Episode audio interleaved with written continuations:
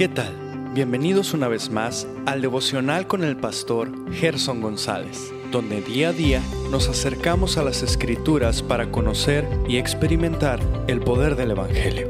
Deseamos que seas grandemente bendecido mientras escuchamos la palabra de Dios, porque la palabra de Dios no está presa. Comenzamos. Muy buenos días, el Señor sea contigo en esta ocasión, en este amanecer que podemos ver una vez más la mano de Dios. Permíteme acudir a las palabras breves de Williams Ames. Abre nuestros ojos, Señor.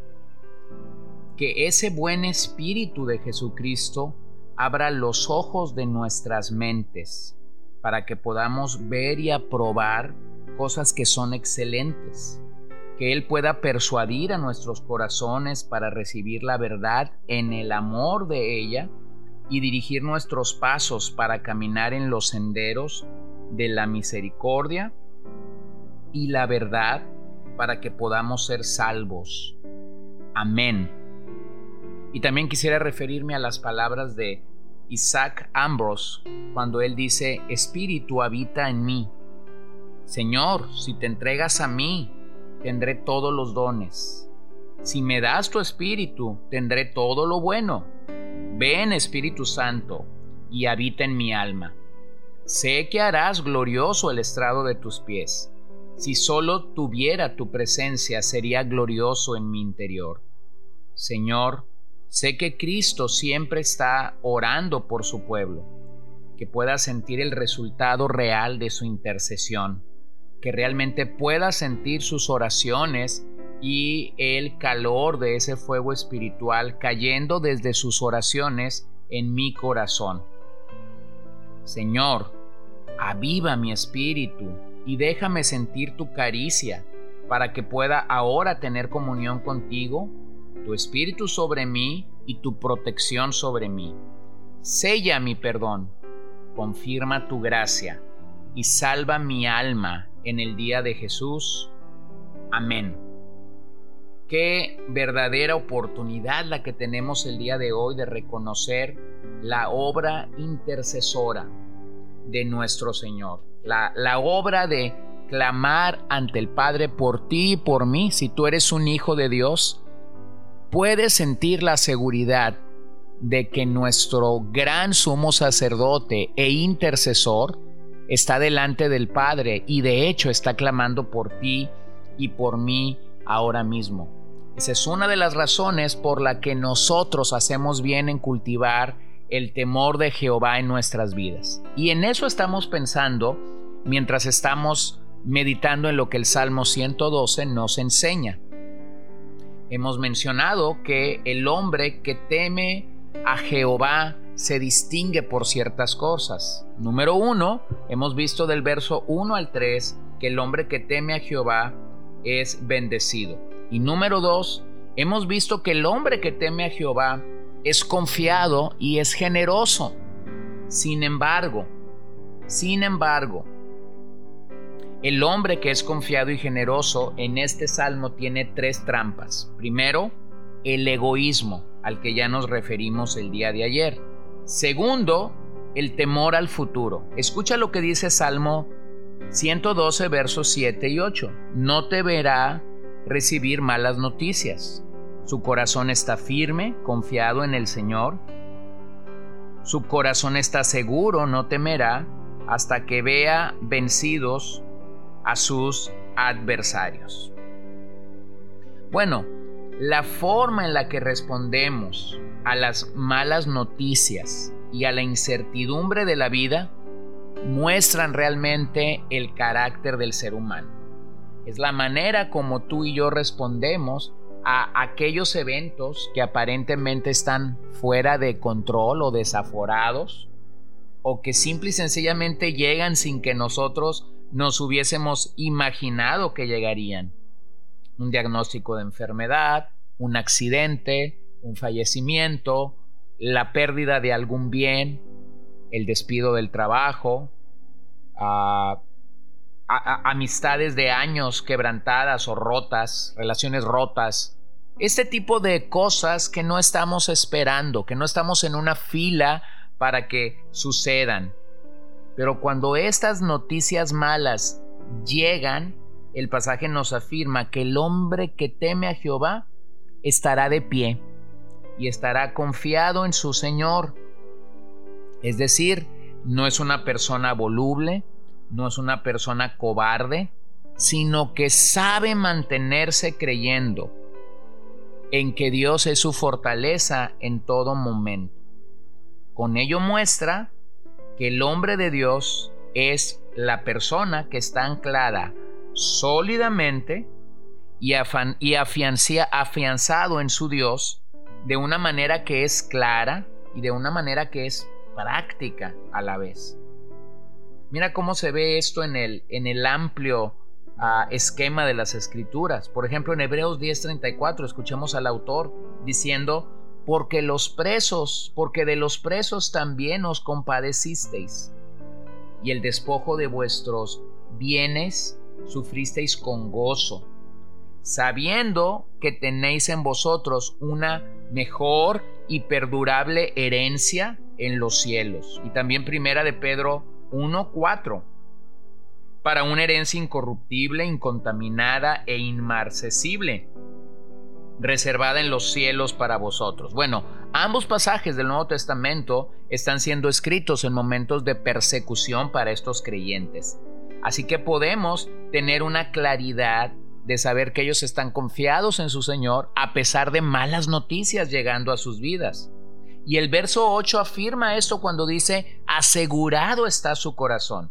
Es decir, a pesar de las luchas que el hombre de Dios puede enfrentar, su corazón está anclado en la seguridad que proviene de nuestro Dios solamente. Nuestra seguridad, querido amigo, querido hermano, si tú eres un creyente en Jesucristo, proviene de Dios solamente, no de las circunstancias, no de lo bien que te va, no del buen trabajo que tienes, no de la buena salud, no de la buena fortuna.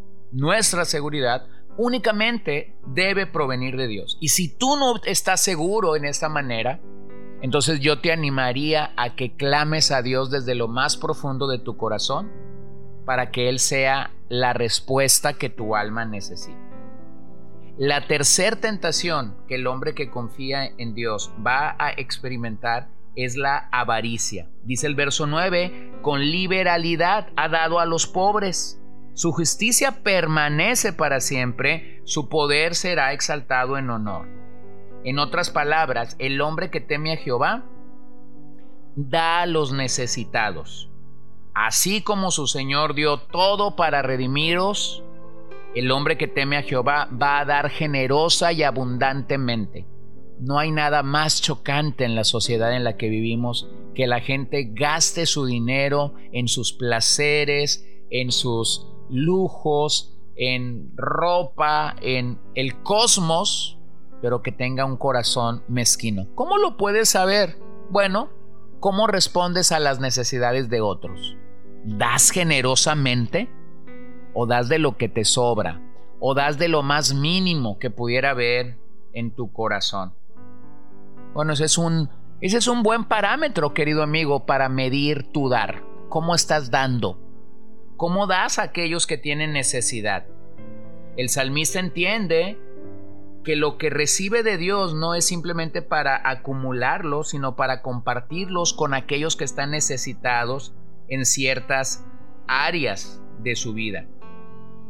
El hombre natural invierte toda su vida en la acumulación de bienes, llegando así a malgastar mucho tiempo y perder lo que verdaderamente es importante.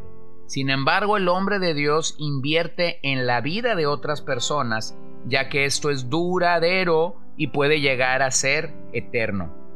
El hombre de Dios es aquel que no olvida la palabra de su Señor, quien dijo en Hechos 20:35, más bienaventurada cosa es dar que recibir. Y Pablo lo cita en 2 de Corintios 9:9, como está escrito, repartió, dio a los pobres, su justicia permanece, para siempre. Así que estamos verdaderamente conformes con lo que hemos recibido de Dios.